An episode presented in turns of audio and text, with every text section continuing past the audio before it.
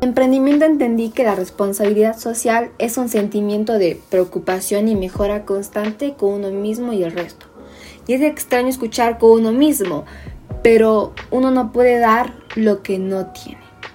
Y no solo eso, es el preocuparse por contribuir de una manera positiva al entorno que nos rodea, desde la familia hasta el medio ambiente.